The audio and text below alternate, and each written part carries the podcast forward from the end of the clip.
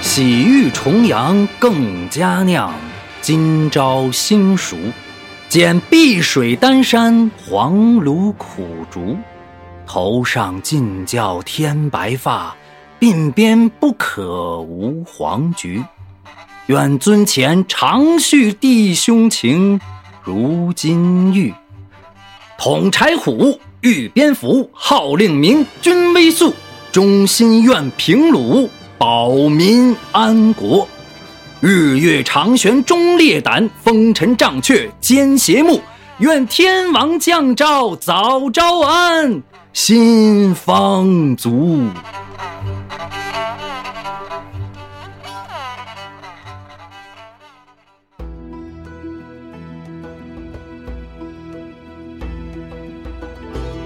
胡说历史，笑谈有道，欢迎您收听由后端组为您带来的《胡说有道》。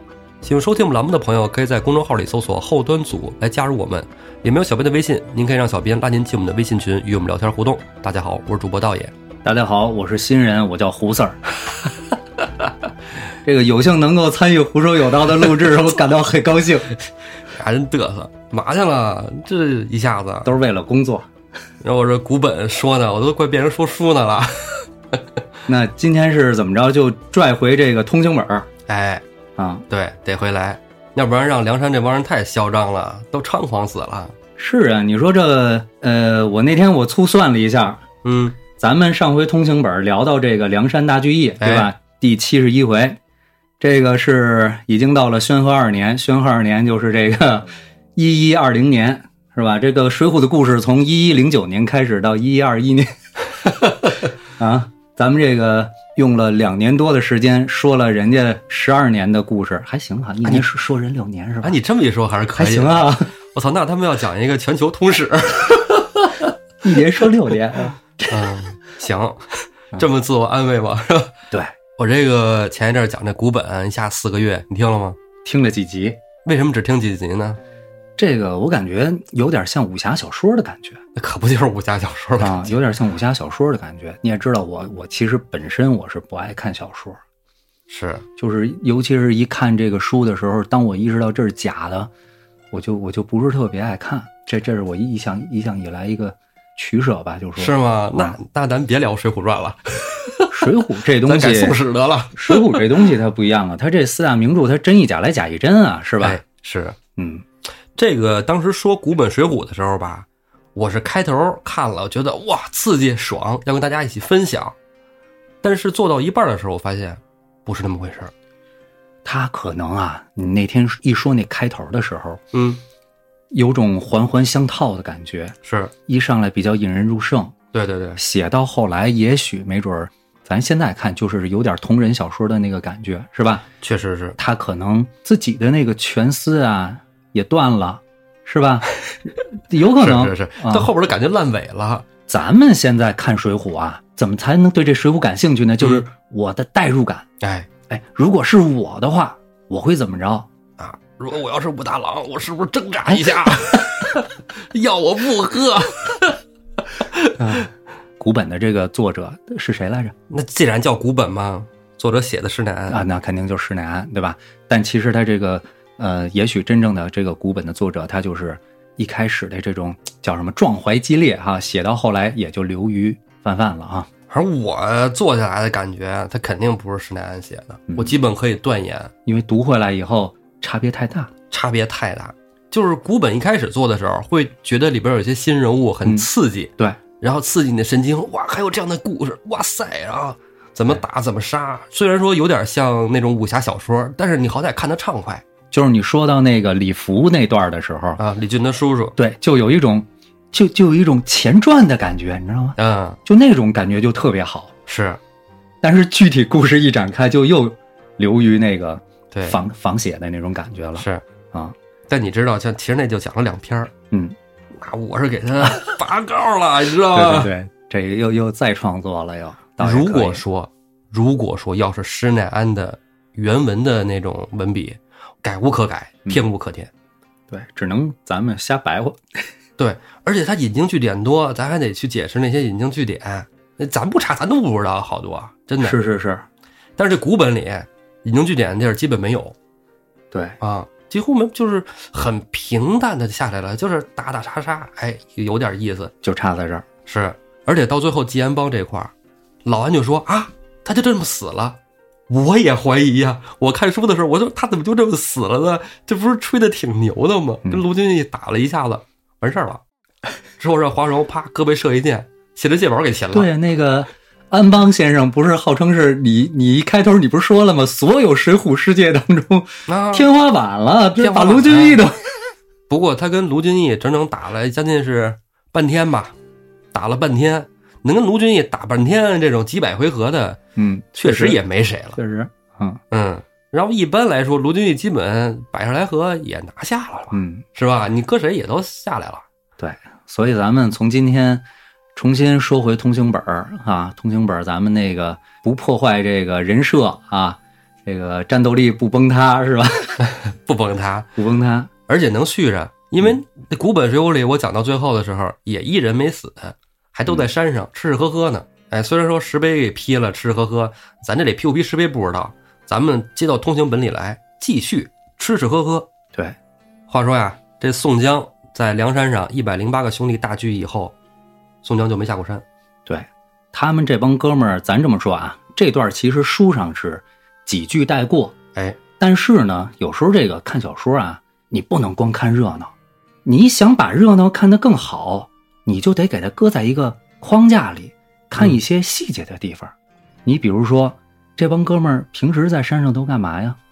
人书上其实几句话交代了，喝酒打牌炸金花吗？经常下山，叫闲的没事儿，闲来就下山。下山干嘛呢？有的时候是这个几个头领下去，有的时候呢带点兵马下去，干什么？就是打家劫舍。对呀、只不过为了塑造他们梁山这个正义形象，书里写的叫说，如果要是碰见这个通商的啊，通商行脚的这些人，就放了，不劫他；但要是碰见这些赶着上任当官儿的，哎，也分，是吧？对人人家叫什么翻箱。您如果只要是能从你的行李里翻出金银珠宝，全家不留。这是梁山好汉干的一件事儿，还干什么了？周围三二百里打家劫舍，嗯，对吧？书上写的很简单，三二百里，但是你就你心里就有有一个这个这叫什么活动范围，是早就不限于梁山坡地带了，纵横河北山东嘛。纵横河北山东。嗯，没错儿，又提了，若是听闻有这种作恶的富户，嗯，无论多远，搬去上山。对，哪怕你是马英马雄，他也不行。然后后头接上一句：“宋江再没下过山。”这味儿就不一样。哦，你可想想，宋江没聚一百零八个兄弟当老大的时候，凡事都是哥哥，晁盖哥哥，你是是吧？山寨头领怎可轻易下山？对，哎，你别说，他真是严格落实自己定的这条规矩。大哥不下山，对，小弟做买卖。而且我感觉这一段小过渡的这一段文字里还透露出这么两个信息。嗯，说说看。第一个信息就是这个我刚才提到的这个，咱们看小说时候这种框架感，说到好几次了。宣和二年，是啊，宣和二年，你在正史记载里，最主要的可不是宋江所谓的叫做横行河北山东，嗯叫做什么方腊起义。啊，对，所以咱们就是看小说的时候有一个平行空间，在现在的这个千岛湖的这一块儿啊，睦州嗯方腊已经称王了，称帝了，对吧？宋江这儿呢还在做一些打家劫舍的事儿，而方腊那边已经做大了。是，哎，看的时候咱们有这种感觉，这是我说的一个。还有一个，聚义的时候是春天，对对对对，春天一百单八将哎大聚义。然后过了夏天，马上要讲的是秋天的事儿。嗯，咱们从这整个梁山这一伙人来看，那古诗叫什么？自古逢秋悲寂寥，对不对？也映衬着这一伙子兄弟盛极而衰。我觉得啊，就这短短的这么一两篇的文章里头，嗯就能读出这些信息了，哇，你这太可以了是吧？啊！能白话吧？你这个也有道理在里边啊，有道理在在里边。你说盛极而衰，确实我记得你以前有一有那么期一些嗯节目评论我一句话非常到位，啊，就是怎么说的来着？那话特别能说，然后全都是他自己瞎编的， 嗯就是我自己瞎编的。其实这是你的解读，对，嗯，也没错儿。但是我觉得作者他一定是暗合着这个春发秋收的这种感觉。春生夏长，秋收冬藏，嗯马上就是吧，快藏了。秋季本身就是一个萧瑟的、含有杀气的季节，在古人理解，也是一个丰收的季节嘛，嗯，哎，也是一个登高的季节嘛，对，所以转眼就到了重阳节。重阳节，哎，这重阳节呀，宋江就让他弟弟宋清摆宴席给他弟弟分配这活儿真好。啊，大摆宴宴对啊，宴请兄弟们，嗯，然后插满菊花，我们这一百零八个兄弟，赏花儿，哎，赏花儿哎品酒，你看那个宋朝看电视剧，包括这个小说里，你比如说小霸王周通啊、柴进啊，嗯，都带花儿，是吧？以前咱们讲到王安石跟那个司马光的时候，也提到过，是吧？一块儿去这个喝酒，头上都一人带一朵花儿，哎啊，带一朵鲜花儿。哎，所以这个宋人男子带花儿啊，真骚，哎，一点儿也也不唐突。 嗯，所以啊，邀请山上山下的兄弟们，出去做买卖的什么的都回来，都回来，哎，一起参加这菊花大会，这是一场盛会啊！哎，重阳节也确实是一个好日子。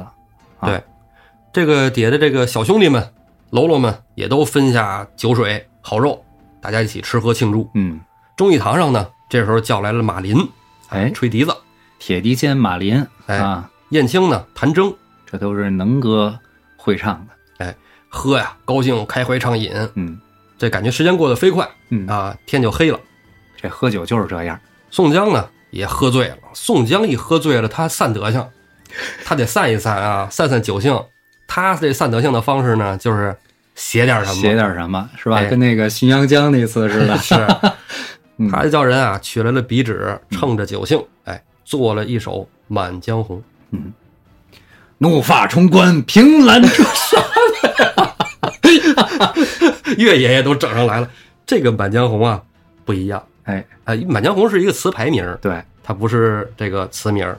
如果要是说的话呀，这应该叫《满江红》喜遇重阳一般是这么说啊。那我说的那就是《满江红》，怒发冲冠 啊。啊。来吧，胡四儿来讲讲这首词。对，宋江填好了这首词啊，不是宋江唱的，书里交代是让月和唱的。月和唱的啊，但是月和唱呢，他肯定就是喜冲， 这就没有那个劲儿了。对，电视剧里也是宋江唱。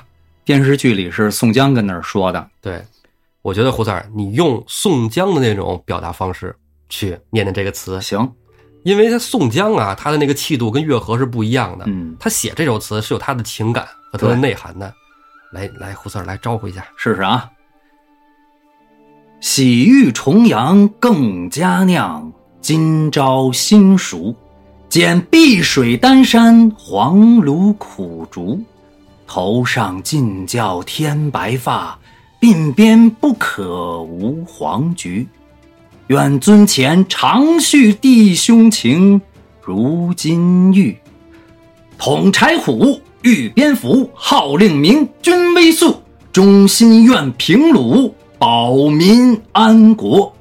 日月长悬忠烈胆，风尘障却奸邪目。愿天王降诏早招安，心方足。你看看他想什么呢？天天哎，天王是谁呀、那不就是皇上吗？是不是啊？你先别评价宋江写的咋样啊我觉得你念的可以是吧？啊，这是有高人指点过了啊。今儿我可没喝啊没喝，没喝，没喝，啊！啊喝点效果更好，要不然咱们来显着一下。 哎。嗯，回头等嫖李之师的时候还还还得写呢，再写再说。这个宋江说了：“天王降诏早招安。”有人当时就急了。对，那肯定得急。这个人不是别人，正是二郎武二郎。今日也要招安，明日也要招安，冷了兄弟们的心。说到这儿呢，这就跟咱们好久以前写武松的那一大段故事里是头，哦好几期嘛，对，当时咱们就提到了武松和宋江最早相遇的时候啊，是在柴进府上。对，哎，武松差点当时就把宋江给弄了。踢了炭火盆儿，哎，溅了武松一脸。后来不打不相识，结为了兄弟。宋江在送武松的路上，当时两个人是怎么商量的来着？你还记得吗？当时我记得在《水浒传》里边第一次出现“招安”这两个字，就是宋江跟武松俩人聊的。对，而且还是武松说出来的。武松盼着宋江能够被招安，或者叫被赦罪啊。对，这个时过境迁，物是人非啊，星移斗转，武松也变了。武松变了。武松变了，因为什么呢？因为经历了这些事儿，对，看透了朝廷的非正义性， 嗯非正义性。武松是一个铁面汉子，嗯，哎，敢做敢当。你看，好多人都说说他怎么从阳谷县就出差去了呢？嗯，是吧？原文里讲，他是给他的县令老爷啊，行贿，送礼去啊了嘛哈，行贿去了。对对对就是有点人情是正常的。对，觉得啊觉得觉得这个这个朝廷昏庸无救啊。对，其实有不有救跟他也关系不大，他就一都头。但是之后回来的种种啊，真是看透了，这个人命这个东西没 用。是用来草菅 的对，啊。家伙事儿在谁手里，谁说话就好使。武松起了这么一个头儿，后头立马就有跟着，也不能说叫起哄啊，嗯，但他就是一个爱起哄的主儿，李逵。对啊。哎，这里我觉得李逵说的呀，什么招安招安招甚的鸟安，但是他说这话的时候，我觉得能压上武松，有有点不太寻常。是啊，李逵是怎么说呢？李逵他正常来说他是绝对是跟着宋江走的，对吧？我每次看到李逵说鸟， 我就觉得宋朝这真文明。你你把这个台词儿，嗯你咱就是没法用咱现代话翻译啊，招安招安，招甚鸟啊！你咱要说起来，这是非常粗的一句话，对其实对对吧？还还还掀了 桌子，对，说明什么呀？他这个心里是不愿意招安的。那是你按照顺序去解读啊啊。李逵是不想招安的啊，李逵确实也不想招安。嗯，其实李逵想不想招安，我觉得都不重要。宋江说出了一个观点，那么下面有人拆大哥台，嗯李逵这时候就蹦出来，如果跟这人对着干，是不是俩人就在这儿遮了，嗯，对吧？这场面撑不撑不下去了，那我就唱一个更大的反调出来。这就是应了咱们之前那期叫李逵不是铁憨憨，哎，对对对是吧？他出来其实是当一搅屎棍，我觉得是，那他有大智慧了。反正你要是按这个思路去想，肯定没毛病嗯啊，也比较能顺理李逵和宋江的关系。嗯，那宋江肯定就拿李逵当先发难，对， 对吧？要是把李逵拖下去砍了，哎，要把李逵拖下去给砍了。对，这时候，这个吴用就劝他说：“这本身这人就这样，哥你也不是不知道。”嗯，这么一劝呢，宋江动感情了，是吧？而且底下兄弟也都哐哐跪下了，对你说对，对，本来是大好的日子，宋江一动感情，想起来，哎，借着这段，他说出了他心中他跟李逵的关系。他怎么说的？当年我在江州，最后就提了这个反诗，嗯，幸亏这兄弟救我。李逵这个江州劫法场的这段，我是看过电视剧的，新版的就相对新的这版的这个《水浒传》，嗯，呃，李逵劫法场演的就特别好，也是为数不多的能跟老版《水浒传》有一拼的场景。是老版的也不错，新版这个大家可以那个随便搜搜看看。李逵一板斧就飞过去，等于晁盖那帮人都没反应过来，李逵直接就上。对，他跟小说里还原度程度特别高，嗯。然后一帮人都傻了，后来才知道这黑大汉莫非就是黑旋风。嗯，人宋江说的特别对，当时叫什么？我在江州最后误饮了反诗，得他气力来，就他给我救了。他于我身上情分最重。宋江就把这话说出来。嗯，哎， 这话说了，你其实你说也有深意。嗯，他跟我情谊这么深，我这一气之下，我都差点宰了他。对你们其他人掂量掂量，啊，今儿要不是你们这么多人拦着，义气最深的我都坏了，是不是？我都坏了他性命。但你要往好了想呢，就是宋江酒醒了，嗯突然，哎呀，险些又酿下大是，这个这个通行本高就高在这儿，哎，太高明了，每句话都给你两层意思，你自个儿看去吧。 这真是经典，是吧？？你 要不咱俩用了两年才说了人家故事当中的十来年呢，是吧？这咱就说光那之前那一两页，咱俩这已经混了几混了几分钟了。咱俩今天啊，咱俩就是给黑老师交差嘛，是 吧？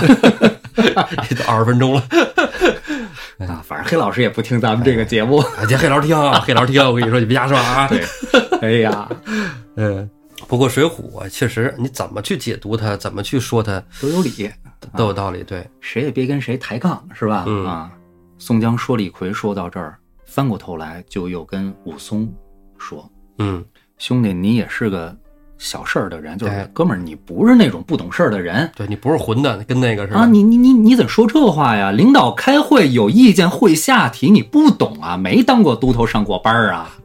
当不头我差点把老板砍是不了？是？今儿他们哥俩这说半天了，故事年都开始十年了，你你你你武松怎么还愣头青啊？是不是？哎，就这么个意思啊。有话咱私底下说，你别当大庭广众，你就这么说呀？你是不是懂事儿的人呢？是吧？这个时候呢，这个这个鲁智深就又说话了。嗯，哎，现在这满朝文武啊，俱是奸邪，没好人，蒙蔽圣聪，就好比我这身黑袍子，对吧？嗯皂袍嘛，是被染黑的，洗哪儿洗得干净啊？招安没用。这句话又扣了鲁智深刚一出场时候的那个性格了。哎，为什么鲁智深那么贪杯呀、世界太脏了，我喝晕乎了，一闭眼儿，省得我心烦。嗯，对不对？鲁智深是一向，就像你刚才说的，武松是经过一些事儿以后，对，慢慢对朝廷失看望。开了，鲁智深呢，要更早一些。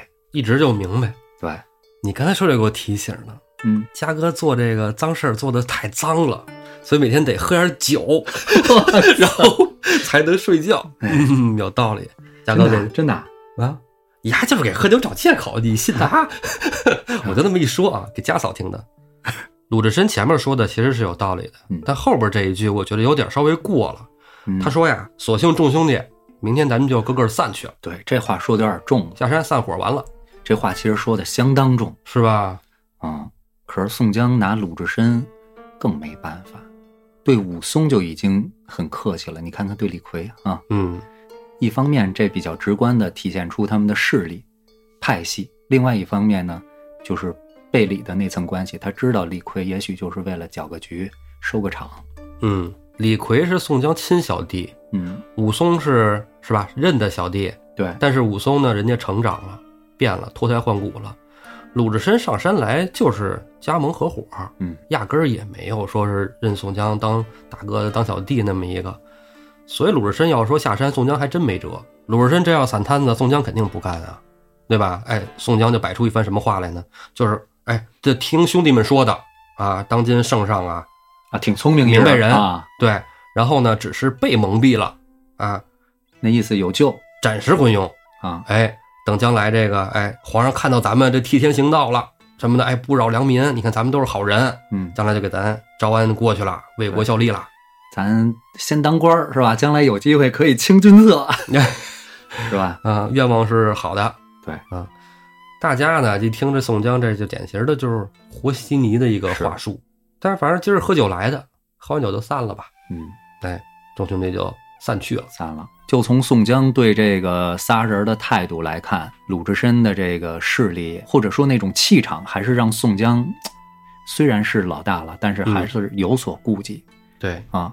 拢了拢这个梁山现在的大概几股势力，也许咱以后真等招安的时候，咱们还会再分析，是吧？因为随着招安涉及进来的人越多以后，对，现在粗略来看，跟宋江可以说是比较铁板一块的，或者说是有可能在招安这个立场上不一定一样。你比如说吴用嗯啊，但是确实是作为宋江心腹的嗯，吴用、李逵、花花荣荣、戴宗、秦明、哎，这个孔明、孔亮，这几个是最贴心的，加上对宋清。亲弟弟，吴用呢，就是我刚才说的，后头咱们会讲到吴用到底想不想招安，很可能他根本不想招安，但他因为他也是看过天书的，嗯他确实是作为跟宋江心腹大脑的这么一个角色在里头。是决策层嘛，哎，李逵不用说了，戴宗呢跟李逵基本上两个人是一样的。你想，戴宗负责传信儿，如果他不能得到宋江的充分信任，嗯，他恐怕也不会被是委以这个重任。是秦明和花荣两个人是绑定在一块儿的，因为有姻亲关系。孔明、孔亮自不必说，嗯对吧？但是这些心腹当中，只有孔明、孔亮有白虎山的兄弟。是，稍微再远一点儿的呢，就是这个江州这些人，李俊啊，张顺儿、张哎张衡、，屠顺、龙张衡，哎，穆弘、穆春儿，穆弘、穆春，这些人手里头呢，也没带兵过来。对，啊，再远一点的呢，燕顺、王英跟这个郑天寿，就是清风山这点人那个差点意思，啊，但是本应身该没是什么交情啊。应该说是带兵过来的嘛。对对对，那啊倒是，哎，这个再加上扈三娘是吧？因为跟王英结婚了嘛，嗯，所以也是也是带着钱的嘛。哎呀，三娘是个可惜了的人物，哎，还有谁呢？吕方、郭盛，对影山的，应该也是有人的，对吧？欧鹏、蒋敬、马林、陶宗旺这些人叫什么？黄门山啊，对，邓飞、印马川的，再加上一些散兵游勇了，这就是宋江现在最铁的，或者是慕着宋江名来的，是不是还可以加上那个樊瑞啊？对，相冲、李衮他哎们啊，二龙山鲁智深他们这块的势力呢？鲁智深、武松、杨志、张青、孙二娘、施恩、曹正，带着兵的，这些都是。嗯，名义上来说，桃花山周通、李忠是跟他们一块儿的，对，对吧？少华山的史进，嗯，朱武，哎，朱杨武春、真达，哎，他们这三山派，对对吧？很有实力的，个个都是带着兵的，对对对，对不对？然后其他的，你像这个什么降将派呀、登州帮啊，以后以后再说，是吧？这些就留到以后再说。从这儿咱们就看一个叫做鲁智深，他之所以在梁山在宋江那儿吃不着香啊，或者说宋江又不太敢招惹他，就是因为这个原因，手下有人有兵马。对，嗯而且就当时的实力来看的话，二龙山比梁山不是差的特别多，嗯，嗯，可以说是仅次于梁山的队伍。对，嗯，鲁智深虽然嘴上那么说，但是也不能说这喝完酒真散伙啊，对啊真散肯定不行，嗯至少还有个人情面子在这儿。嗯第二天早上起来啊，大家就来看这李逵来了，嗯，说这哥哥虽然把他说绑下去了，没杀他，但还捐着呢，看看他，逗他，哎，说你昨儿喝醉了，你给啊哥哥骂了，哥要宰你。今儿咬你脑袋。啊，李逵说：“我我我不怕，大哥说宰我宰我就宰呗，杀就杀就是了。哎，”众兄弟啊，把李逵就给带到堂上了，到了忠义堂，说摁着他给宋江请罪。宋江啊，当着这么多人面儿也刺了李逵两句啊，说我手下这么多兄弟，都个个跟你一样，那以后号令传不下去了就，嗯，谁听话对吧？怎么着也 是法治山寨是吧？对，哎，这看在众兄弟的面上，啊，给你脖子上这刀先留着，嗯，给你攒着。李逵就行行行，就下去了。嗯，挺好。李逵其实就是那样，对，孙子心里有底。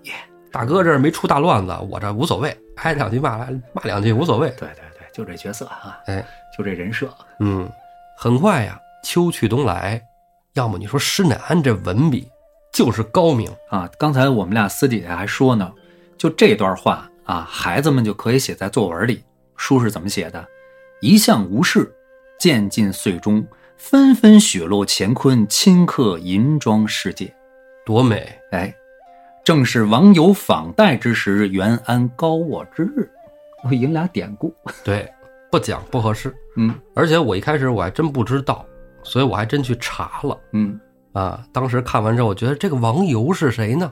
嗯，走了一个岔路，嗯这不是王游，嗯不是王游房贷，是王子游房贷。嗯，所以那天咱俩底下碰的时候，哎是吧？我说王子又是谁呀、道爷告诉我，这是王羲之的儿子啊，啊、不太出名的儿子，嗯，这个其实就是雪夜访戴，啊对雪夜访戴，嗯，乘兴而来，兴尽而去，哎，那说说说说啊，嗯这王子游啊，名字叫王徽之，嗯，你看都是他们那套系的哎啊，哎，一套的，套系的。对，王徽之啊，一天晚上就是喝美了，喝酒啊，这魏晋时期人都特爱喝酒，嗯喝的倍儿高兴，在屋里就歪那儿睡着了，没在被窝里合衣而卧，这夜里就醒了。哎，醒了，一扒开窗户一看，哇，好大雪！啊哎，雪下的漂亮，哎，好雪景儿，叫来下人，来烫酒，接着喝。哎，下人说行行，反正咱们这爷是吧嗯，动不动啥时候就喝，哎喝，咣吨吨吨吨吨吨，喝完之后，哇，这鞋底儿更美了，我要跟人分享 一下，就想到了他一个好朋友叫戴安道，嗯，哎，就跟他下人说，来支船，关键就这兄弟住的还挺远，哎，不是说跟咱俩似的。 得坐船去啊。下人就说，要不您酒醒了咱再去，对，不行，等不了，酒醒了雪都化了，哎，今儿就得看着这个雪夜哈。哎哎，乘着船顺江而去，找我这兄弟，我就跟他再喝两杯。下人一看，就这样行吧，有雇车，哎，坐上车到了江岸边儿边上啊哎，上了船，嗯坐了一宿的船呢，呼呼呼。第二天，快到了，天也快 亮了。哎，下了船，坐车呀，又赶到了这个戴安道他们家那边儿，哎颠的当当，颠的当当，天也亮了，雪也停了。 哎，快到门口了，王贵洲回头跟下人说：“行，咱们回去吧，吓人懵逼了，啊这是干嘛呢？咱们是 是啊，折腾一宿啊啊，大下雪天的，那道儿好走啊啊！啊。”嗯，是啊，就问他主人，说主人，这是咱们不是都到这儿了吗？您不是想见他吗？想了一宿了。嗯就是我刚才那句话，对，哎，我来的时候啊，好兴致，现在我这股兴致啊，过了瘾了就行了，就撤退撤退，就这个意思。回家了。哎，这就是这个网友访戴的一说。这句话施耐庵搁这儿要说明这雪什么呢？要让我觉得啊，嗯这雪美，啊，美到我要跟人不远万里去分享它。哎，后一句袁安高卧，这个袁安高卧呢，早先知道这是什么呢？是这个，嗯、王维啊，王维咱们知道这个嗯唐朝的诗人、是啊。空山新雨后，天气晚来秋。明月松间照，清泉石上流啊，写了好多这种田园诗。是，除了诗人，他可还是画家，唐代文人画的重要人物啊。王维，他有一幅代表作就是这个《元安卧雪图》。早先起呢，就是由着这个画儿，知道了这个元安高卧的这个故事。嗯导演啊，嗯。那你说这袁安一开始我也是懵逼的，嗯，这人不知道是谁呀、啊哎，了解一下。其实还真是个熟人的，哎，话说袁安这故事啊，咱就说袁安他住哪儿？他住在河南的汝阳。嗯啊，汝阳县。这一年啊，赶上汝阳县啊丰收不行，嗯，哎，也不知是遭了虫灾了还是蝗灾了，粮食收成不好。这县里人啊，日子都过得很拮据。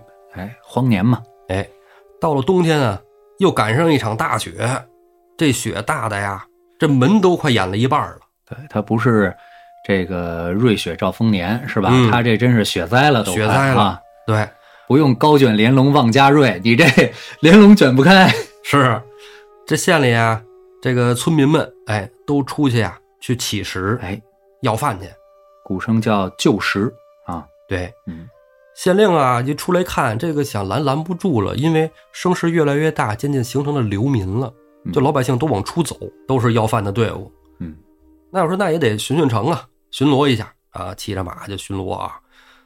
走到这个袁安他们家呀，哎，他知道这家里住着一个读书的年轻人。嗯，这年轻人怎么没出来要饭呢？因为人家那门口那雪早都给推开了，对，有走的印儿。对他家门口雪还原封不动，还那样哎，以为跟家里冻死了呢，啊。或者饿死了是吧？呃呀，这年轻人要冻死挺可惜的。嗯就推门进去了。等进到屋里一看，袁安在那儿睡觉呢，嗯，跟那儿卧着呢，啊是吧？你得扣 题是吧？躺着卧着着呢对，哎卧着呢啊。啊，县令就过去拍着袁安，哎，你你怎么不出要饭啊？你家有的吃是怎么的呀？袁安说呀，不是啊老爷，我不想出去。说这大雪天儿，肯定大家都出去要饭了，而且咱县什么收成，是吧？你我都心知肚明。我去人家要饭，我吃一口，人家就少吃一口；人给我吧，他们家就没得吃了；他要不给我吧，你看我都张嘴说了，面子上又过不去，对，嗯，你说，所以我就不给别人添麻烦了。嗯我在这儿啊，要是饿死啊，就是老天爷不赏脸啊，死就死了。这县令啊就觉得，哟，这个人可以，嗯，因为这个呀是发生在汉朝的事儿。东汉啊，对，，那个时候呢，据孝廉，嗯，这县令就觉得，哎，袁安这人行，我得给他推上去。对，东汉的时候啊，选官啊叫做察举制，呃，一直到了这个曹魏的时候呢，曹操推的这叫什么呀？叫做九品中正制。嗯之后呢，到了隋朝开始有科举制，大概这个选官制度啊，就是这么一个过程。所以刚才道爷说的这个举孝廉，就是找这种品行，呃，品学兼优的好学 生。哎，对，大家有口皆碑的对，啊。为什么古代的时候都是被这个呃世家大族掌握了这个当官的特权呢？就是因为你比如说你住的这个小区，您要就是一介平民，你再出色，小区里大家恐怕也都不太知道。 是但偏偏你你你在这小区里就是一个高门大户，你家有点事儿就都传的四邻八方就都给知道了。对不知道怎么办，我再宣传宣传，你也就知道了。对，这就是造谣是哎，这就是一代一代就这么传。嗯。啊，袁安这个就比较幸运，赶上这个这个时候了。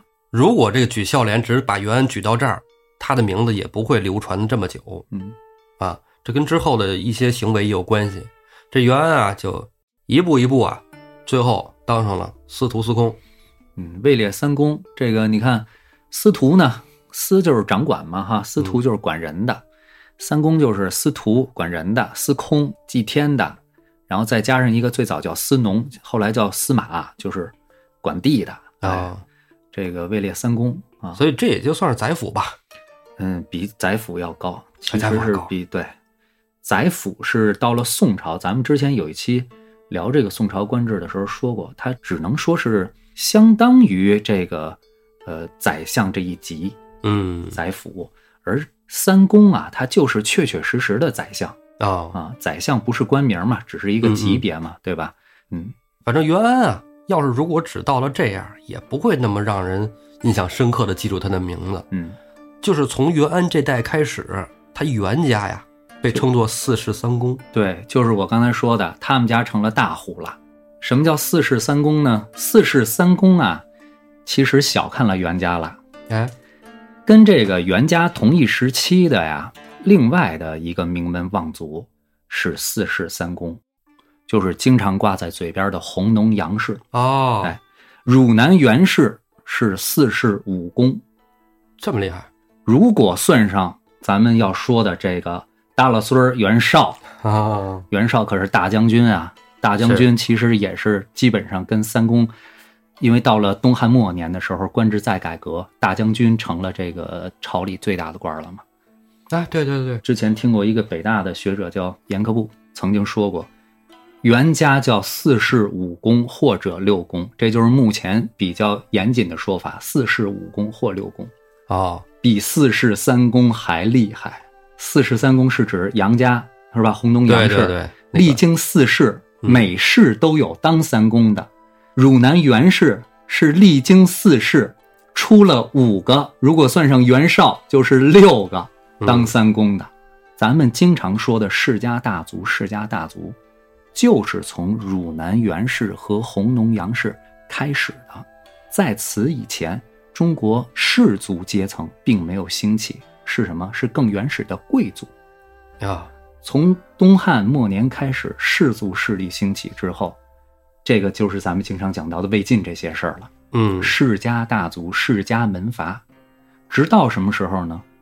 所以哎，隋朝，呃，或者叫北朝的时候，这个这个关陇贵族集团，也就是武将这些功臣，他和这个世家大族有了一些权力上的制衡。哎，我我这一不小心给道爷抛了活了啊，没有没有没有，啊！其实咱们还是说的是袁安高卧之时对啊哎，袁安高卧时说那时候的雪大，大到都得有流民了，哎，但是又特别的美，好看呃，这个美是被美德衬出来的 啊，啊、你看，咱俩就是这样。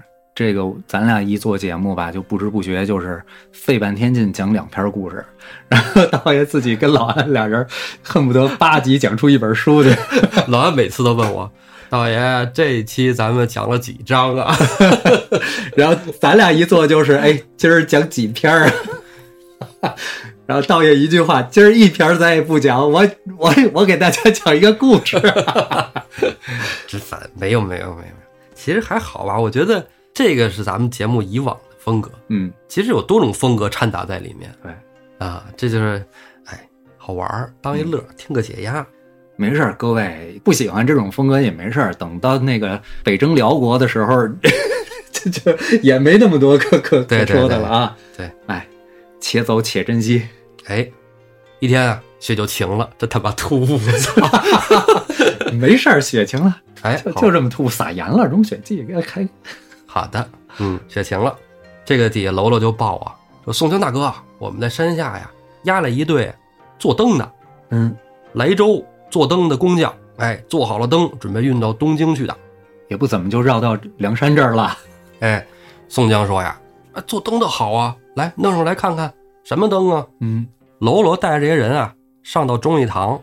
宋江一看，哎，把你们的灯弄出来瞅瞅，什么灯？这帮做灯的人就拿着说说，这是今当当今这个东京城里边订的灯嗯，啊，订了两个九华灯，啊，漂亮。肯定特漂亮。宋江说，好好好，来，这灯给我留下一个嗯，啊，来，没吃呢吧？来，底下安排酒饭啊，吃饱喝足了，你们走吧。还给了二十两银子。哎，这二十两银子，说实在的啊，说多不多，说少不少。昨天我儿子问我一问题，我儿子八岁，嗯，他问我一问题：一民钱是多少？哦，一民，昨天我儿子问我一一民钱是多少，说他听的一个故事里讲这个唐朝的皇帝赏钱，直接就说赏多少多少钱，或者说赏多少多少串钱。嗯，他问我一民钱是多少，我说一民钱，因为咱们《水浒》里头宋朝就说一民钱嘛，对是吧？之前一说民过这个钱问题，就是一串钱。哎嗯，但是呢，补充一个，之前咱们说的这个一民钱就是一千文，后来是这样，唐朝以前这一串儿啊、嗯，是一千文，哦，宋朝以后这一民或者叫一串钱啊嗯。是七百七十文，七百七十，怎么哎这么有零有整儿的呀？这咱不知道。完了呢，再一个，之前咱也说过，咱叫一串钱也好，一吊钱也好，一民钱也好，这些铜钱儿的价值相当于一两银子，哦，哎，给了这二十两银子，嗯，你想想，二十两银子，那要折成大钱串子，那得是多少 啊？整两两箱子 呗呗，嗯对吧？为什么说这个呢？就是说钱咱们觉得不少吧，但是呢，大家想一想，我是在以前那个画儿里头看过，就是说这种糊的这个纸人儿、什么纸花儿啊之类的。嗯，中国到了宋朝的这个手艺人做纸花儿、纸灯的这个工艺啊，千万别小看，据说应该是非常精美的。嗯，尤其咱们书里也交代了，这是要拿到京城去对，办灯会用的，是是吧？灯会皇，上与民同乐的，哎，你看看那个辛弃疾的那首《青玉案》，《青玉案元夕》里头就写过这个正月十五闹花灯是一个什么样的景色呀？嗯，对吧？东风夜放花千树，哪儿来的花千树啊？正月十五，那不是就是对不嗯对？东风夜放花千树，更吹落星如雨。宝马雕车香满路，凤箫声动，玉壶光转，一夜鱼龙舞。这是一番怎样景象，对不对？所以书里说说这帮做灯的这个胡纸活的这些人，胡纸活就好像是给死人烧的似 的。做灯的这些工匠对这个宋江啊，给了他钱以后，让他们下山叫千恩万谢，对吧？是我就在想，真的是谢这钱给的合适吗？ 没杀，我觉得也是，还是谢他饶了一命，山大王呀！哎是在别人眼里那就是山大王，对吧？，对。嗯，那你说宋江拿这灯，他也不是自己赏玩啊，他挂到了朝天王陵前，嗯嗯，哎，给大哥看的，不是哎我看对，啊，我要看灯，我自去便是了。你看 看，嗯。哎，宋江第二天跟众头领就说：“说你看，我生长在山东啊，从没到过京师，嗯没到首都去过。我这不琢磨，听说这个东京城里要摆灯会，正月十五闹花灯，我想去看看。嗯， 妈，我要去你这个语气哎好任性。啊！”吴用说：“不行，你不能去。”宋江说：“不，我就要去。对，”吴用说：“其实也有道理啊，说你说东京城那什么地儿啊，嗯是吧？文武将官啊，你这去了，人家说你这是被通缉的，嗯，强盗头子给你抓了怎么办呢？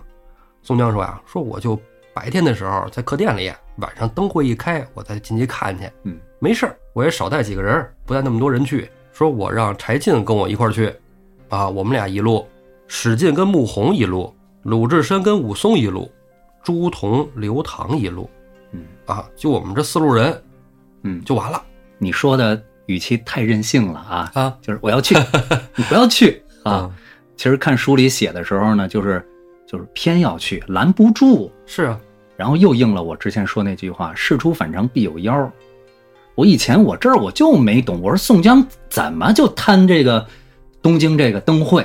我就去，后来仔细再看带去那几个人，我隐约明白了，他要去干嘛？嗯，他要去让这几块料看看大好山河，值得招安。哦你看看他带这几个人啊，这意思嘛？哎，杀人放火呢？柴进，嗯，柴进到底想不想招安这件事儿，到现在也没人说得清楚。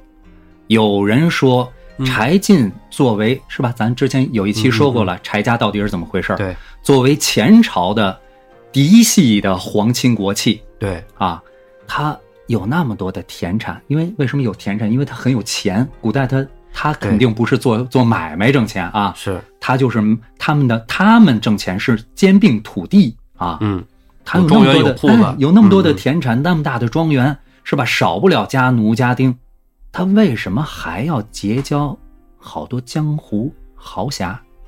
他为什么要资助梁山王伦？嗯，有人就认为，也许他在想有朝一日，是吧，夺回这个后后啊后周江山。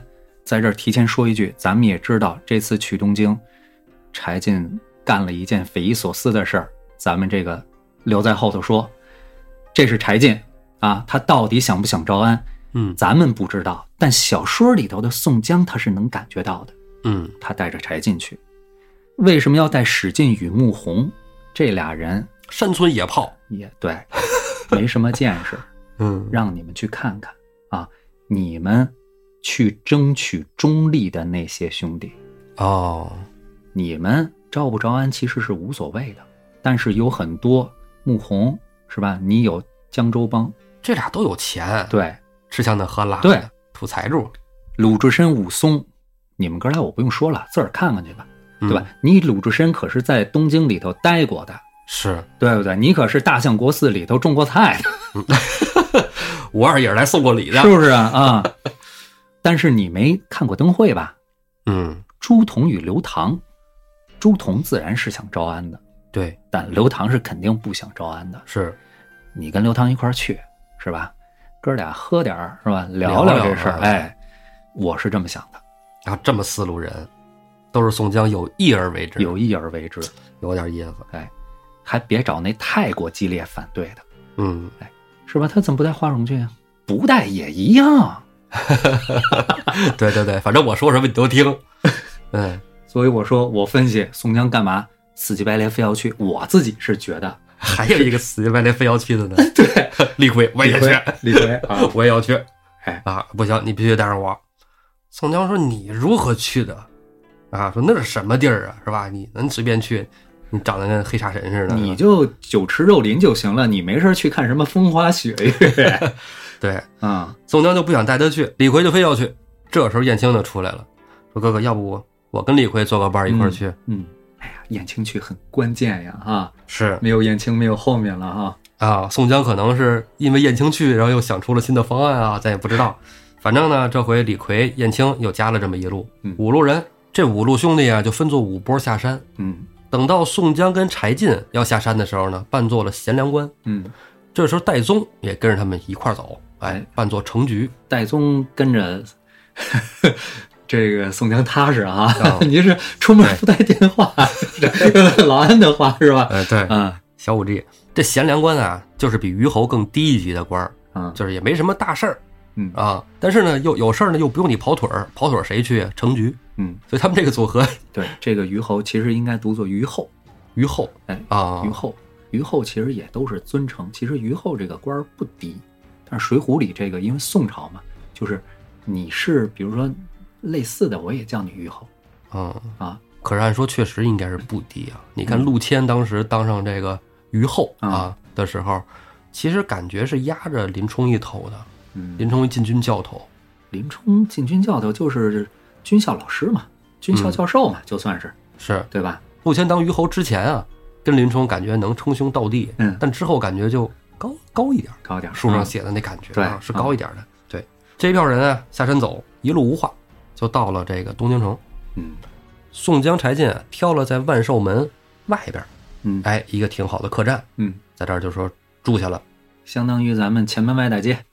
哎，到这儿这天啊，正月十一，离着放灯还有几天，李逵、燕青哎也陆陆续续都到了啊。但是住在这家酒店的，貌似只有宋江、柴进、戴宗、燕青、李逵。第二天啊，也就是正月十二，燕青跟柴进俩人说要进城探探路，嗯哎，俩人进去先扫听一圈儿，看看安全不安全，不能让大哥进去探道去呀。啊对，小弟先哎探个路。柴进、燕青这一对儿打扮起来，那都不用太怎么装扮，哎，气质拿捏的死死 的啊。就是本色出演就行了。，对，那一个一个是大啊员外户啊，一个是大户家的跟 班儿，哎小小厮啊，哎小厮啊，对，小乙是吧？一说嗯小乙哥，就正合适。俩人啊，就到了这御街上，嗯哎，看看真不错。嗯这御街呀、皇上亲自设计建造的，嗯漂亮，商户也讲究。俩人来到了东华门外的一家酒肆，嗯，东华门听着真耳熟哈。哎， 哎，故宫里也有啊。嗯，到了这个酒肆里啊，柴进问燕青：“哎，你发现没有？这感觉有一些人不对劲呢。”燕青说：“啊，您是说呢，有一些人身上的服饰、打扮吧？嗯话说怎么回事啊？他俩人啊，到东京城来，发现有一些这个官员头上戴个花儿，身上戴个牌儿，嗯走的行色匆匆，还没人敢拦。嗯嗯就很奇怪。柴进就想闹明白怎么回事儿，就跟燕青说：“说你下去，你看那个那边站了一人儿，你把那人给我叫来，嗯，咱找他问问。这要是让我去，我畏难情绪歘就上来了，我怎么给他叫来”？ 对，怎么说？柴进就要嘱咐燕青说：“你你看你你看，要不你这么办？”燕青说：“不用说了，我明白。对我智商情商双在线。”哎，燕青个七窍玲珑心的是啊吧？嗯，对，泡妞那面还没给你们露呢。哎，啊，燕青啊就从酒楼上下来，就看这外边儿刚才柴进给他指那个啊半职官，班职官就咱看书时候就一古文就一特点啊，嗯就是班职官就是值班官，大街上值班的，值班的巡逻的是吧哎？巡逻的。哎他身上不也带着那牌儿什么的吗？啊，插个花儿，燕青就过去了。燕青不认识人家啊，不认识。燕青，来吧，尬聊之王开 始。哎，尬聊之王，燕青就过去，一拍那班职官，小人的老板跟您是老朋友，让小人来请您上去喝一杯。这班职官就一愣，哎呀，这是何人？是吧？什么朋友？脑子还没转过弯来呢啊！脑子刚要想，刚要琢磨，燕青不给他这个机会。燕青脱口就说：“莫非足下就是张观察？”张冠李戴吗？你这不是？那人也慌了，哎，不是啊，我姓王， 我知道你姓王。 哎，燕燕青这回就知道，你讨厌出戏啊！燕青就知道这人姓王了，嗯拿一个假名假姓问出了真名真姓。嗯，燕青随口说呀：“哎呦呦呦，你看我这脑子，主人刚嘱咐了，正是叫王观察。哎哎哎，你看，对不起对不起，王观察，您跟我楼上请吧。他这个观察啊，这就跟那个早先宋江出场的那一集，也是朝廷里派来一个所谓的观察。嗯啊其实观察使这官儿也是大官儿，还是刚才咱说那个，通称尊称观察。其实主任啊，对，其实， 对对对，哎，主任，或者叫巡视组组长是吧？啊你哎，这这是通称尊称，我就叫您观察了，你是吧？这叫礼多人不怪。啊是哎往高了说一点儿，哎，哎，没关系。这人就恍恍惚惚的说不明白怎么回事儿，什么我有个发小来找我，还认识我，就跟着燕青上了楼了。嗯上楼来呀，燕青把这帘子一挑，对着柴进说：“主人，王观察，我给您请来了。嗯，柴进也知道他姓王了。”柴进赶紧就邀请啊，这王班直啊进屋坐下。王班直还恍惚呢啊，这这这人也想不起来呀，是吧？你想啊，其实这个不是那么奇怪。嗯你在王府井儿大街上准备参加一个活动啊，然后呢，边上的大酒店啊，有俩人贼上你了。嗯，这俩人穿的那是西装革履，那都是上好面料的这个西装嗯啊，皮鞋砸得锃亮，长得又精神。这时候，一个穿着打扮如此不俗 的小伙子跟您套话儿，转手又把您领进了边上的大酒店。我操，他不是要嘎我腰子，就是他哥是个 gay，哥你你也懵是吧？哥你你也我不懵，去。 这王观察去了，嗯，就像你说的似的，柴进的言谈气度确实能夺人。不出内档的黄袍加身，没准人家现在也是皇上，哎，是人那里边坐着呢，你见都见不着，是吧？嗯，三代培养一个贵族嘛，是是吧？嗯，嗯像柴进这种气场的人呢，跟这个王班直一个值班巡逻的坐一块儿，他不敢说话嗯啊。柴进就说：“来，先喝酒，嗯，先喝三杯啊！那、也不知道咋回事儿啊，王班直拿起杯子来，吨吨吨就喝啊，喝了夹菜吃，哎，俩人也不吭声儿，吃了一小会儿，喝了一小会儿，这王班直坐不住了，说树在下眼拙，恕在下眼拙，太尴尬了。 对这个咱咋认识的呀，是吧？要嗯不您赏个名儿？你哥现在的感觉就是，这大老板这么高级的酒店是吧？如嗯此谈吐不俗，衣着光鲜，请我吃这么一桌，我不认识你，我巴不得是以前我真认识你，我给忘了呢，心里就有了，对 对吧？他就认错了，是吧？我们现在也能成为朋友。尬聊是有基础的啊。， 对，好，柴进一看他问啊，索性就说：“说小弟呀、跟你那是童年就在一块儿玩儿嗯嗯啊，真正的发小。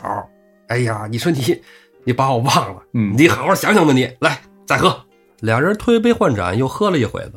紧接着，柴进就开口又问：“啊，说观察你头上现在戴这个翠花儿是什么意思？啊，啥玩意儿？”王满直说：“呀，嘿，你看你你这都不知道啊？这咱城里啊要办元宵佳节，办大灯会啊。我们现在这些值班的参与这灯会特别筹备小组的，每人都发了这么一身衣服，嗯，哎，发这么一花儿。你看这还有小金牌儿，这金牌上写着‘与民同乐’，带着这个就都是我们灯会筹备组的。就相当于之前冬奥会那冬奥大家庭那车标，是 是 吧？可以走专用道啊。哎，对对对对对对对，就那意思啊。说你看有这个，就到大内去，都没人敢拦。嗯灯会这事儿着急呀、皇上亲自要看的。官办的，对，柴进说：“哦，原来如此啊。好，反侦察意识太弱了。柴大官人回头就跟燕青说：“这酒凉了，再取一杯热的来。眼睛就明白了，”哎，不多会儿，燕青就端着一碗刚烫好的热酒拿到了柴进跟前。柴进拿着这碗酒递到了王班之手里：“兄弟，差不多了，我这酒量也到这儿了。来，你这出去跑也辛苦，这天寒地冻的，喝口热酒，我就告诉你我是谁。”嗯，还卖个关子啊，哎，王班这一看，哎呀，是这上着班呢是吧？这跑这儿喝酒来，是天儿挺凉的，我喝了它就知道他是谁了。就算我不知道是谁，能结交这样一个人也是好的。嗯，端起酒碗，吨吨吨吨吨就干了，然后就趴那儿了， 被蒙汗药给拿住了哎啊，，着了道了。嗯，看看这个这段描写我特别喜欢，其实因为它整部书里头就是讲这种江湖手段的，之前其实不多，嗯，都是比较粗鲁的来，这段真文，对，通情本好吧，同学们真好，真是畅快淋漓，真的，我看的时候有一种特别爽的感觉。准备节目不费劲啊，对哎呦，这前一段给道爷累坏了， 柴进、燕青啊，俩人一看王班直给麻烦了，太好了，给他扒了，啊这给扒了，就给扒了。嗯，哎，因为他这身行头对能出入大内啊呀、对对对，柴进就换上了王班之这身衣服，跟燕青说：“之后怎么办？你心里肯定有数啊，我就先去了。”嗯，燕青自然心里有数，燕青心想：卢员外要是有柴进这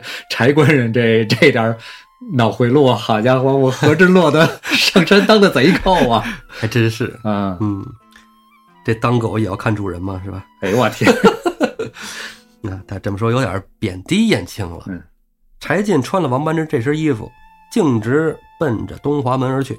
很快呀、就走进了大内。进了进门，发现很多人跟自己穿的一样嗯，也不突兀，也没人跟他打招呼，都行色匆匆。他也就在这个大殿里边走，穿过了什么紫宸殿呢、文德殿呢，哎，都上着锁，就溜达，一直溜达到瑞思殿。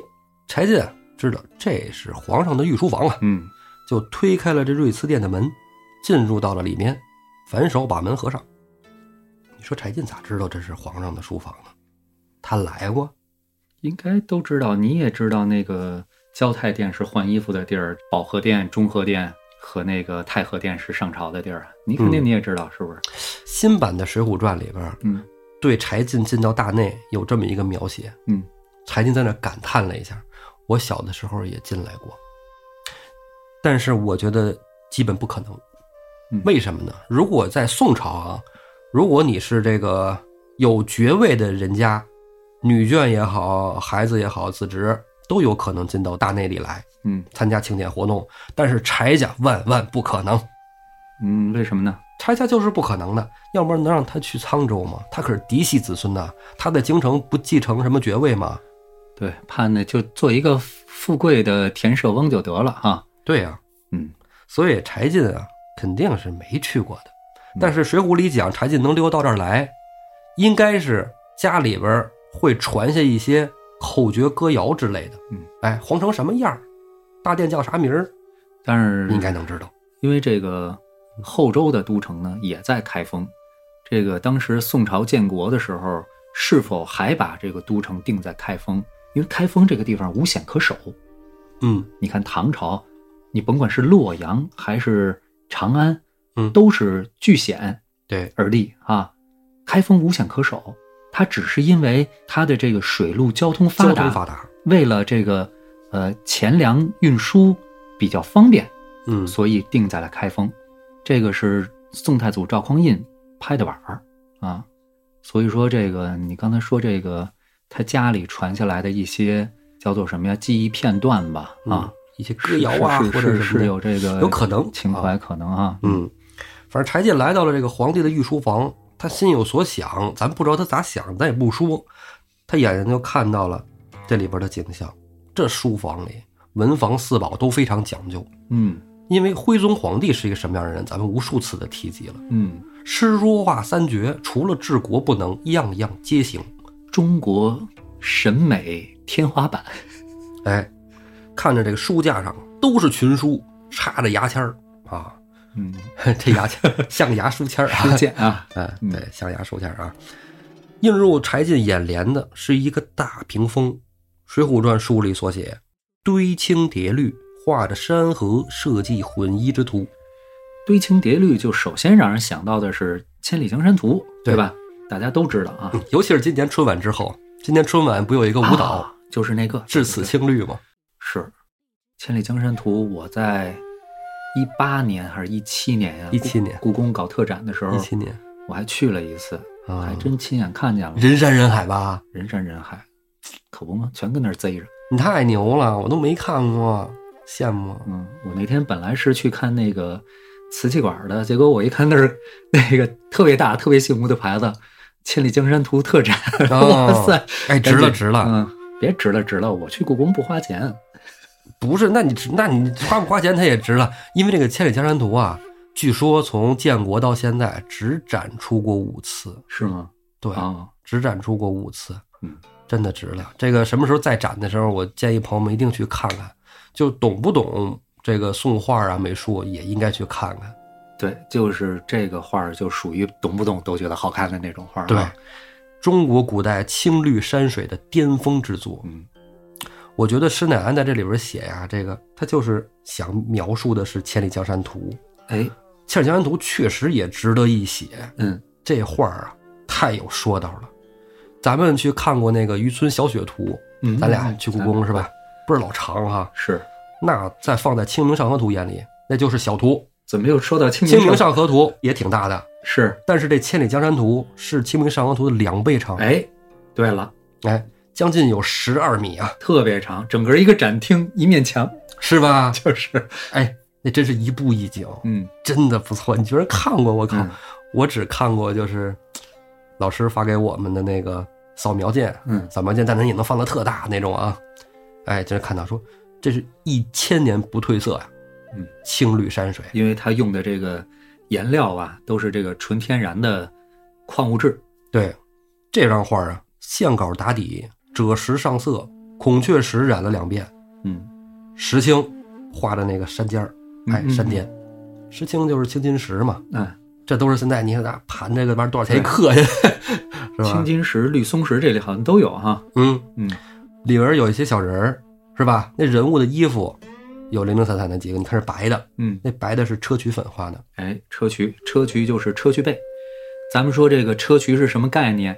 砗磲的白作为标准白，你看这这解释，听我咱们节目的人大部分都知道什么叫砗磲，郭哥和砗磲的故事。是吗？哎，那枉费我这对着麦克风还嗯是不过确还实，比划呢。砗磲是这个佛家八宝之一，是吧？ 嗯，对，这堆矿石颜料，再要画在蚕丝的画布上，嗯，才保证了它的不褪色。哎，真的很难。嗯，但是现在那画儿啊，你打开看的话，就是展览的时候，它还有一些小裂纹呢。嗯，呃，那跟它的收藏啊什么都有关系。这张画儿三处提拔，在故宫肯定得有三希堂呗。对，三希堂那是一定有的。嗯，就最前面的在最左侧嘛，最左侧。嗯嗯哎，咱先合上说啊，啊，先把这个卷轴卷起来，上面写着“王希孟千里江山图”嗯，这字儿，梁清标写的，啊，不是王希孟，也不是宋朝的，是明末清初的梁清标他写的。嗯，那么展开之后啊，首先从左边往右看嘛，嗯最左边这是乾隆御笔“江山千里望无垠”啊那一大段儿。嗯，啊，最后上面盖着乾隆那大章，我挺讨厌那宋画上看见乾隆的章了。就他张铎，嗯，他一盖得盖好几次，谁让人家当皇帝时间长呢？是吧？看一次盖一次，看一次盖一次。真玩儿的啊完就是，他就是嘛。他那三希堂章特别多是吧？嗯，其实说有人说这张画呢，其实是在那个时候被重新装裱过，哦重裱的时候盖了七份儿。哦，嗯，反正他历代的收藏吧，都能看出来，他都有章。后边的一个提拔是关键，就是到最后这个画的最右侧啊，嗯都快到这画的尾部了，嗯，一个提拔，蔡京写的我知道了。啊，蔡京写的那个，对，这里边详细的介绍了，是一个叫西梦的十八岁的年轻人在画院里画的。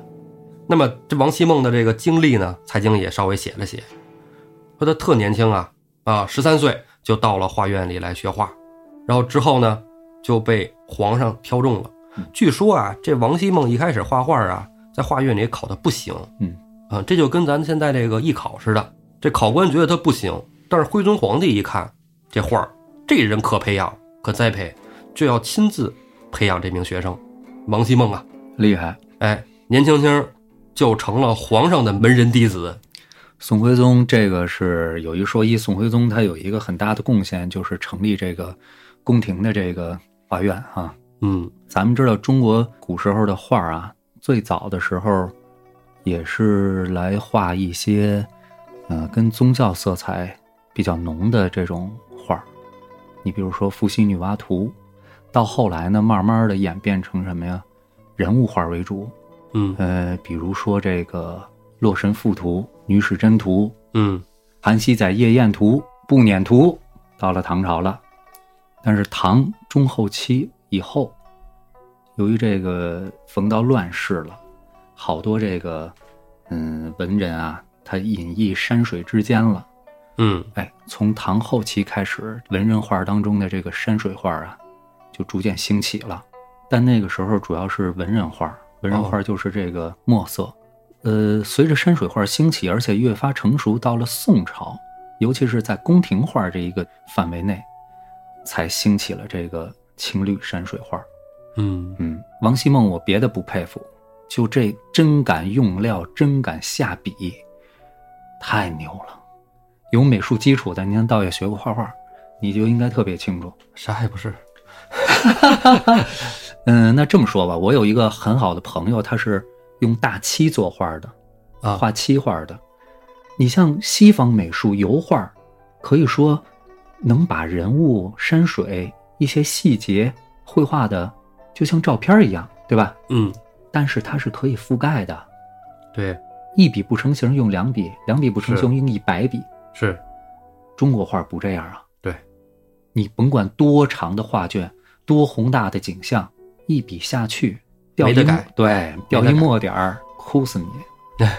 您要是就用墨也罢了，用的什么材料？刚才道爷也说了，学什么专业最最费钱？嗯，学美术啊，美术嗯是，之前我看过一个纪录片儿，具体是哪个美院我忘了。一个教授，他想就是复原这个《千里江山图》这个颜色，因为你用工业颜料画出来的东西肯定是不一样的，是啊，肯定咱不一看样不出来。嗯就是大师名家一眼就看得出来。嗯然后他就真的去拿那个松石啊、青金石啊去研磨孔雀石，研磨之后，然后去画这个，就画了一个局部啊。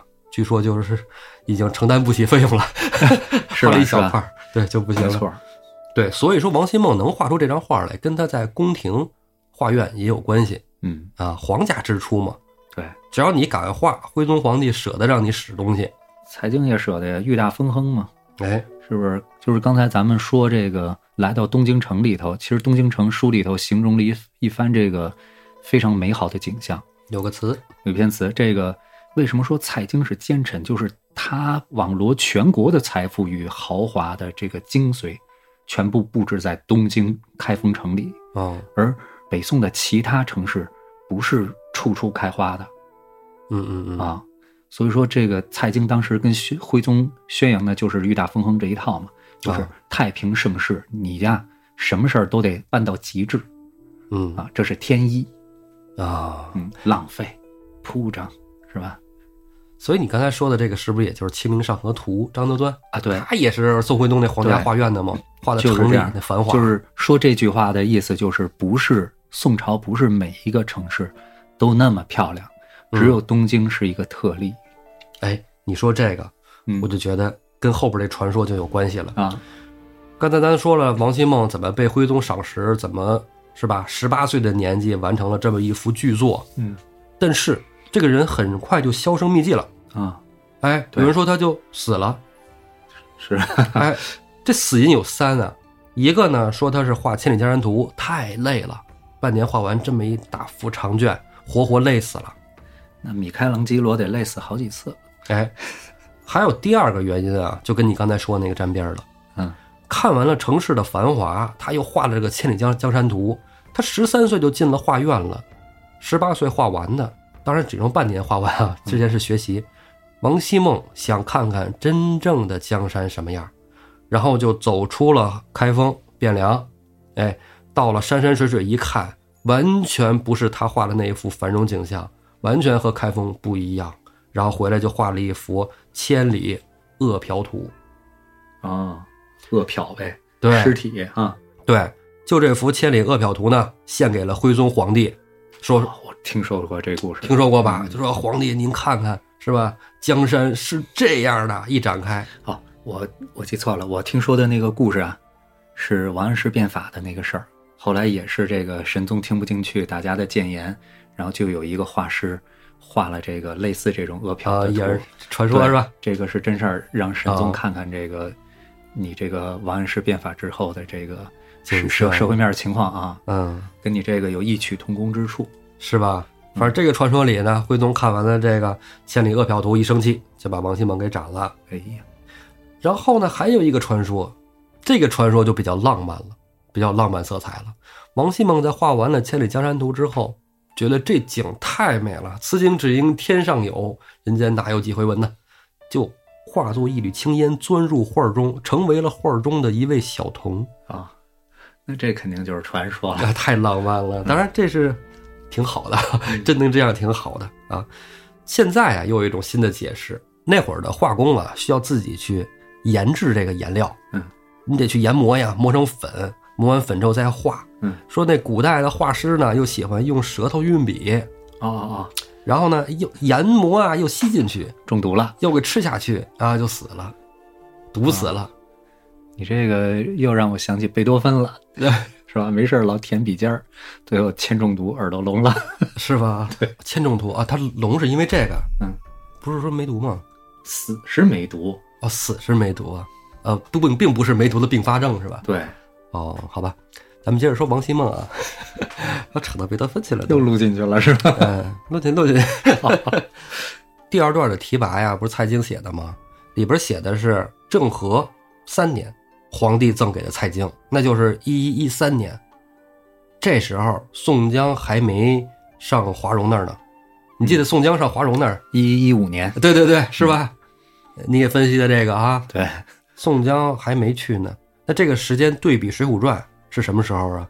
林冲大闹白虎堂，哦嗯，带刀闯入白虎堂，哦，那时候，所以说柴进看的绝对不是《千里江山图》，因为这个画儿已经不在徽宗手里了，对对是吗？对，那在哪儿？蔡京那儿啊蔡京那儿给蔡京了，哦，给蔡京了。对，送给蔡京了。哦蔡京啊，收了之后写的这个题跋，然后这画到了蔡京手里，我觉得咱们就应该说说他这画继续的去向。嗯这在蔡京手里，蔡京肯定好好保留着。啊，蔡京也是一个文雅之士，咱不管他当官怎么样啊，还是比较喜欢这个文墨书画的。他绝对啊。嗯，在钦宗上台以后，蔡京不倒台了吗？嗯蔡京倒台了以后呢，这画呢就没有去向了，因为在之后紧接着就靖康之耻就乱了，然后这画呢没有文字记载，再后来呢，就是现在啊，从这个画的章上找了一个宋理宗时期的收藏章，哦还是当时皇后收藏这个哦盖的章，在宋理宗之后呢，这画又没有音讯了。嗯紧接着南宋灭亡了，蒙元得了天下，这就是这幅长卷的第三处题跋。元朝大和尚蒲光哦诗书画三绝，他收藏了这幅《千里江山图》，并且写了题跋。等到了元朝末年，元没了，嗯这画儿又没有音讯了。再次再次落入人眼帘的时候，就是梁清标了，就写这个外迁的嗯这个人。梁清标呢是明末清初的人，嗯这个人啊是当官的啊，当官的，在清朝有一个二臣传。二臣就是那个跳槽的。对，一开始我还说这个梁清标怎么在二臣传里呢？后来查了查，还真是。但是呢，二人传呢分作甲乙，嗯啊，甲篇和乙篇。甲里边呢是那些忠于清朝的嗯啊，为清朝做出杰出贡献的，嗯，明朝降将啊，降官。乙篇呢里边呢是那些不温不火、啥也没干的，嗯，就属于降清不世清。就是为了活条命。哎，对对对，梁清标是这一类的。那梁清标，但是他收集书画啊，他把这《千里江山图》给保留下来了，之后献给了这个清朝。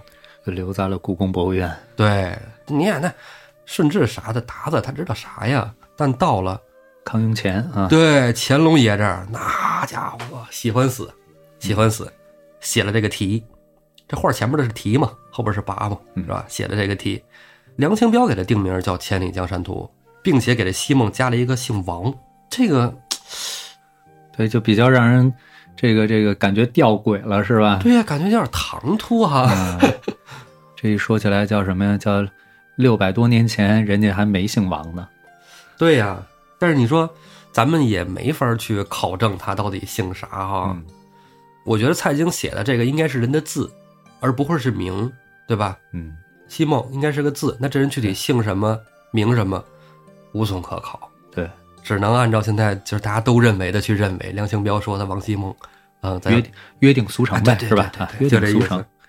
就跟大家都约定俗成说那个“清明时节雨纷纷”是杜甫写的一样啊，所以说，在徽宗这个瑞慈殿书房里，柴进看到的这个绝对不是那种青绿山水啊。嗯书中写的是有一点出入的，但是社稷混一之徒，因为这时候咱说了啊，梁清标是明末清初他定的《千里江山图》，嗯，柴进是甭说柴进了，就施耐庵写这本书的时候，也不知道那幅画应该叫《千里江山图》，对，所以他写了一个山河社稷混一之图，又堆青叠绿。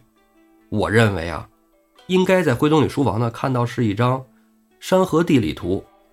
用的也是这些青绿山水画的风格。对对对对对，嗯但是也没准未必啊，嗯未必，因为这图是行军作战打仗用的嗯嗯嗯，啊，看哪个省份啊哪个进县是吧？然后干这用的，不是那个那个山山水画那图啊，就说白了是一个地图啊。柴进呢转到这个屏风的后面，说柴进看这图干啥使啊，是吧？嗯柴进转到屏风后边一看，哎呦，玄机！这屏风后边啊，御书啊，瘦金体御书四大寇的姓名，上边写着山东宋江、淮西王庆、河北田虎、江南方腊。小旋风柴进看了这四个名字，心中就琢磨上了：哎，国家被我们给扰乱了。嗯祸害了。所以皇帝呀、就把这四个名字记在心里，写在这儿了。嗯，以我们为四患。哎，就从身边啊拔出暗器，啊，估计是把小刀，嗯把这个山东宋江那四个字给克了下来。我刚才说的他在东京城里做的那件匪夷所思的事儿，就是指的这个事儿。这个事儿是吗？对呀、你不觉得吗？事出有妖啊！可是这事儿没看着有宋江安排，书上至少没明文写。这个事儿从我十来岁看电视剧的时候，我就觉得很奇怪。你把山东宋江给划下来了，是啊，那皇上在看的时候不知道是你自己干的吗？让皇上知道你这个大内里有我梁山的人呢。对呀、你是在向朝廷示威吗？是宣战吧？柴进，你又知道宋江想招安，你到底是想替宋江成事儿呢，还是想败宋江的事儿呢？如果说，哦如果说我皇帝徽宗没太拿你宋江当回事儿，因为现在方腊是最厉害的，对，大对吧？你还有一线被招安的希望。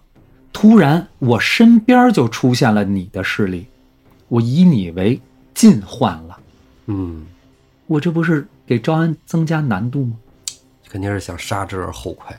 所以有人就说，柴进也不想招安，给招安捣乱就体现在这件事儿 上霍霍一下。啊，哦，原来如此。都是道听途说啊。哎，这也有点道理。我刚才也是结合你那个宋江怀疑柴进想不想招安这事儿，嗯，哎，对这个行为，刚才我也有了一个联想，确实是，千有这么万回事，别小看柴进。嗯，咱们说了，宋江如果不拔了那根黄蜂刺，不大闹江州的话，他上了梁山就跟柴进上梁山是没什么区别的，是对？吧？一个及时雨，一个小旋风，嗯，两个人的量级并没有相差。呼风唤雨啊、哎，所以这个柴进，大家不要小看他。是是是。嗯小旋风柴进取了“山东宋江”这四个字，揣在身上，慌忙忙就从大内出来，进到酒店里，把衣服脱了个精光，他得穿上自己衣服啊，不能嗯我给以我以，人我以为，嗯，金光， 就是换衣服啊，换完衣服，柴进换完了衣服，哎，跟燕青就走。临出来的时候呢，吩咐了小二说：“你看这个酒钱啊，给你了，不用找了，不用找了。这王观察是我兄弟啊，刚才他喝醉了，我替他去大内里边点了个名儿啊，签个名儿就回来了。等他酒醒了，你就跟他说一声，我们先走了。”啊，小二拿着钱，那肯定行啊，高兴啊。柴进跟燕青就奔着万寿门去了。等到晚上，这王班直才醒了。王班直醒了以后呢，就问这小二说：“哎呀，我这衣服怎么都在边上叠着呢？这咋回事儿？谁把我扒了？我这怎么喝倒在这儿呢？那我那发小呢？我朋友呢？”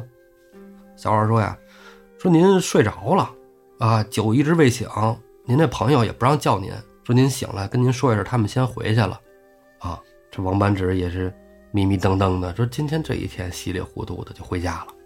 等到第二天啊上班的时候，就流言蜚语。王班直的同事啊，就在那儿传开说：“哎，老王，你知道吗？昨天皇帝御书房瑞思殿里，山东宋江那四个字儿让人给扣了。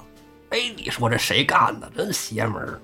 王观察一下心里明白了，那也不敢说，是吧？对，不敢说，这说了掉脑袋了。这个对，话说呀，柴进跟燕青就回到了万寿门的客房，见到了宋江，被说了宫内之事，伸手啊从怀中取出了御书的大扣“山东宋江”四字，递到了宋江手中。宋江看了一眼，叹息不已，心中啊就有了一个更大胆的想法。欲知后事如何，咱们下回再说。